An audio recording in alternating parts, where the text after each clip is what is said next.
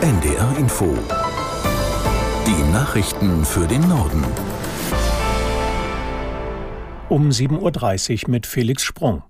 In Israel und im Gazastreifen gehen die gegenseitigen Angriffe weiter. Auf beiden Seiten steigt die Zahl der Opfer und Verletzten.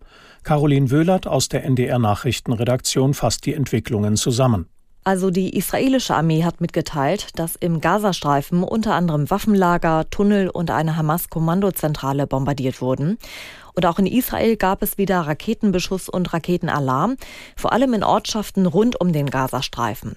Militärexperten rechnen weiter damit, dass Israel in den nächsten Tagen eine groß angelegte Bodenoffensive starten wird. Inzwischen hat die Armee nämlich 300.000 Reservisten mobilisiert.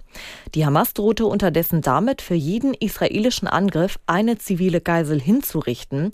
Die Terrororganisation hatte bei ihren Angriffen am Samstag mehr als 100 Menschen aus Israel in den Gazastreifen verschleppt.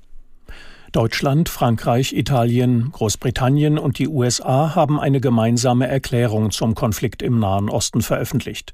Zuvor hatte Kanzler Scholz mit seinen Kollegen in einer Telefonkonferenz über die Lage beraten. Unser Hauptstadtkorrespondent Philipp Eckstein zu den Inhalten der gemeinsamen Erklärung der fünf Staats- und Regierungschefs. Ihre Botschaft ist, der Terror der Hamas, der wird klar verurteilt und Israel wird dabei unterstützt, sich gegen diese Angriffe zu verteidigen.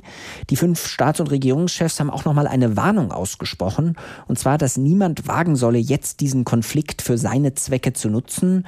Das dürfte sich vor allem an den Iran und die Hisbollah im Libanon richten. Die fünf betonen aber auch nochmal, dass sie sich für die Freiheit und Gerechtigkeit für Israelis und Palästinenser einsetzen. Sie machen aber eben auch klar, die radikal-islamische Hamas, die vertritt diese Bestrebungen nicht. Sie biete, heißt es in der Erklärung, den Palästinensern nichts anderes als noch mehr Terror und Blutvergießen. Die Außenminister der EU wollen sich auf einem Krisentreffen heute ebenfalls zur Lage in Israel austauschen und ihre weiteren Schritte besprechen. Dabei wird es auch um die Frage gehen, ob es in Zukunft noch Hilfsgelder der EU für die palästinensische Autonomiebehörde geben soll. Das Treffen findet im Hybridformat, also teils online und teils persönlich in Maskat im Oman statt. Dort nimmt der EU-Außenbeauftragte Borrell derzeit an Gesprächen mit Vertretern aus Staaten der Golfregion teil. Zum Abschluss ihres Arbeitstreffens in Hamburg wollen die Regierungen von Deutschland und Frankreich heute unter anderem über strittige Themen wie den Strommarkt und Rüstungsprojekte sprechen. Abschließend treten Bundeskanzler Scholz und der französische Präsident Macron am Vormittag gemeinsam vor die Presse. Aus Hamburg Gerd Wolf. Die Delegationen wollen am zweiten Tag der Gespräche versuchen, neue Ansätze für Themen zu finden, bei denen sich beide Seiten schon lange kompromisslos gegenüberstehen. Frankreich setzt auch künftig auf Atomstrom und günstige Verbraucherpreise. Deutschland debattiert einen subventionierten Industriestrompreis und der Umbau hin zu einer regenerativen Versorgung stockt. Gemeinsame Rüstungsprojekte bestehen auf dem Papier. Die Entwicklung neuer Panzer und Flugzeuge kommt aber nicht voran. Stattdessen gehen beide Länder eigene Wege. Beim Auftakt gestern hatten Kanzler und Präsident versucht, ein bewusst freundschaftliches Bild abzugeben. Man wolle in der nötigen Zweisamkeit pragmatisch Probleme ansprechen, so formulierte es Macron. Das gemeinsame Vertrauensverhältnis werde genutzt, um Fragen von grundsätzlicher Bedeutung in den Blick zu nehmen, so sagte es Scholz.